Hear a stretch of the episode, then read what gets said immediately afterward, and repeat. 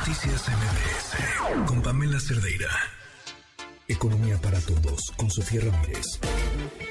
Sofía Ramírez, ¿cómo estás? Buenas noches. Creo que el mensaje que te mandé no estaba claro. Estaba yo candidateando a la presidencia. Ah, de la presidencia, claro. No, bueno, puesta, pan, puesta. Lo, que no sé es si a estas alturas tengo la popularidad suficiente. Pero bueno, te agradezco Danos que un me hayas año más. candidateado a la presidencia. ¿Cómo estás, Sofía? Buenas noches. Bien, contenta de escucharte, Pam. Sobre todo porque no deja de moverme muchísimo tu cápsula de finanzas personales con énf- énfasis en mujeres. Entre otras cosas, porque pues no basta con tener crecimiento económico, no basta con tener mayor empleo.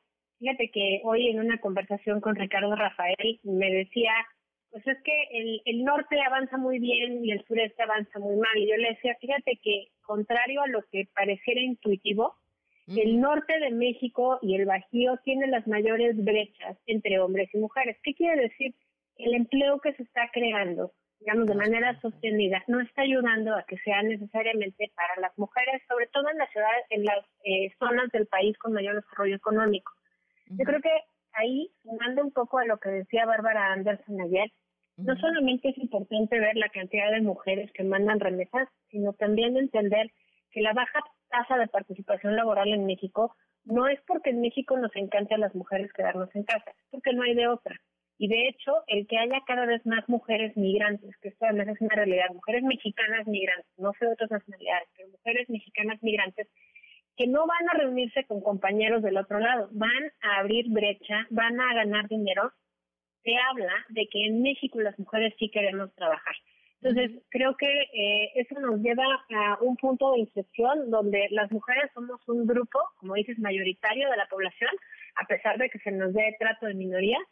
Las mujeres además tenemos una capacidad de ahorro, una capacidad de agencia, una capacidad de transformar el mundo brutal y tampoco te lo estoy diciendo pues para darte por tu lado. Creo que realmente eh, la evidencia está en que cuando las mujeres se integran al mercado laboral remunerado, esto avanza a una velocidad mucho mayor.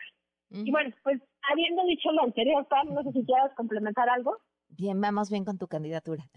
Ah, muy bien, muy bien. Eh, vamos, a, vamos a platicar sobre una publicación que sacamos hoy en México, cómo vamos, que la verdad le, le, le dimos muchas vueltas cómo presentarlo, porque eh, hicimos una revisión pues del desempeño económico y en el mercado laboral de los 32 estados, de las 32 entidades federativas en México, para identificar literal cuál Spotify o como la lista de las recomendaciones de libros del New York Times o prácticamente de los medios que eh, el Economist, la revista británica que dice el país del año, pues nosotras pudiéramos poner sobre la mesa cuáles son las entidades federativas que este año, en 2022, pues ofrecieron no solamente recuperación prepandémica, es decir, que ya están a niveles prepandemia, sino un crecimiento económico sostenido en los primeros dos trimestres de este año, y digo solamente en la primera mitad del año porque los datos del México tienen cierto rezago, pero también que eso se traduzca, uno, en mayor empleo de calidad,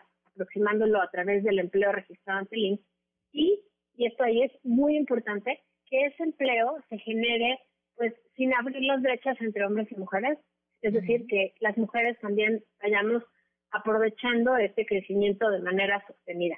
Por supuesto, sobra decir que en los lugares donde el progreso social ha sido una inversión pues de la sociedad del Estado, de las, de las y los empresarios del Estado y por supuesto del gobierno a lo largo de los años a nivel local, son lugares donde, uno, la calidad de vida es más alta y dos, por supuesto, tienen mayor potencial, pues no solo de recuperación, sino de crecimiento eh, de manera exponencial. Y bueno, sin mayor preámbulo, les cuento, son Baja California Sur, Chihuahua y Jalisco, los estados del año según México, como vamos.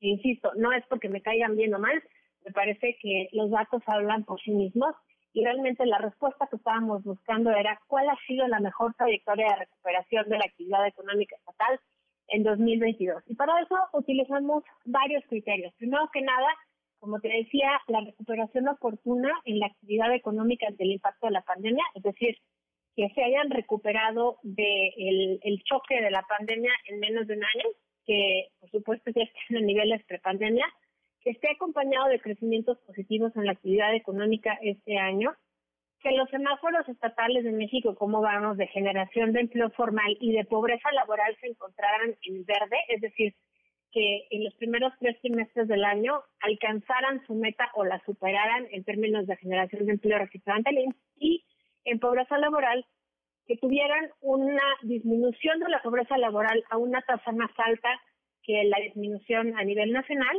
y que tuvieran menor pobreza laboral que el promedio nacional.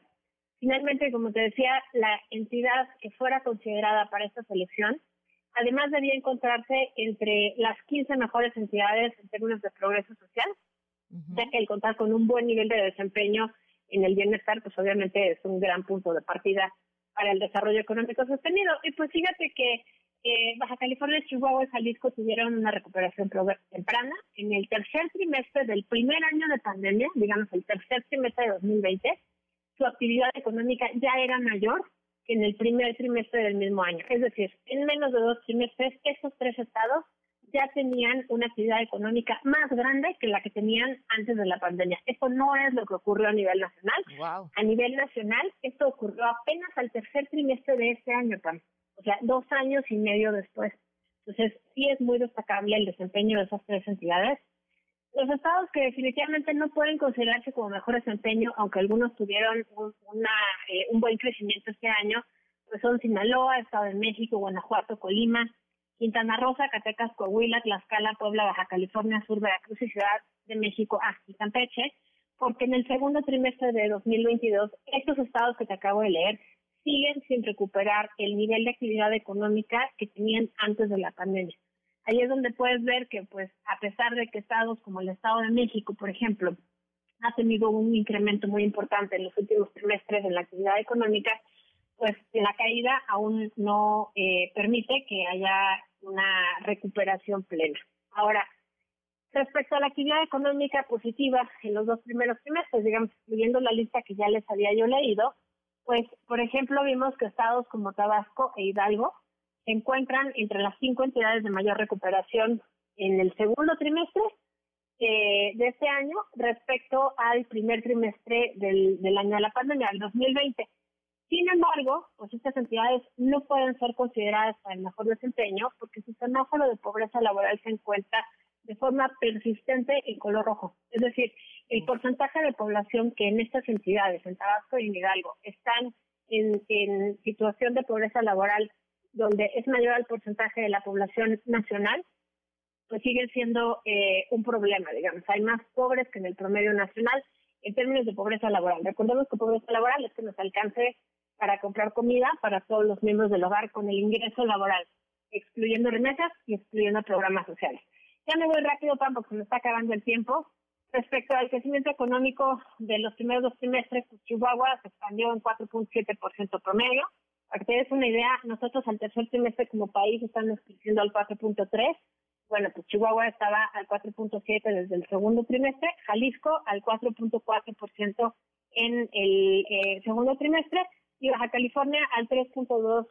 Entonces tenemos una buena selección de estados. Ya me quedo eh, sin poder platicar demasiado sobre el tema de empleo, pero bueno, pues rápidamente estos tres estados, Baja California, Chihuahua y Jalisco, tuvieron un incremento de 173%, 152% y 136% por arriba de la meta en empleo formal.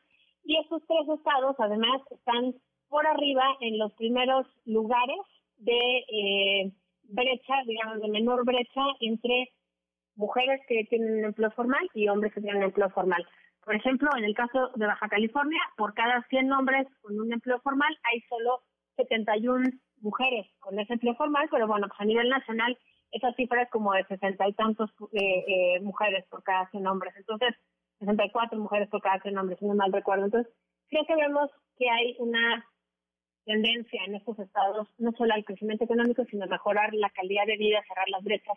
En razón de sexo, digamos, como una aproximación a otro tipo de brechas, y sobre todo pues, regresando al principio porque pues las mujeres no es que estemos en casa porque queremos sino porque no hay alternativas para que alguien más cuide de los nuestros y pues eh, muchas veces eso representa menores ingresos para la familia. Con eso me quedo, Pam. Te agradezco muchísimo el espacio y nos oímos el jueves.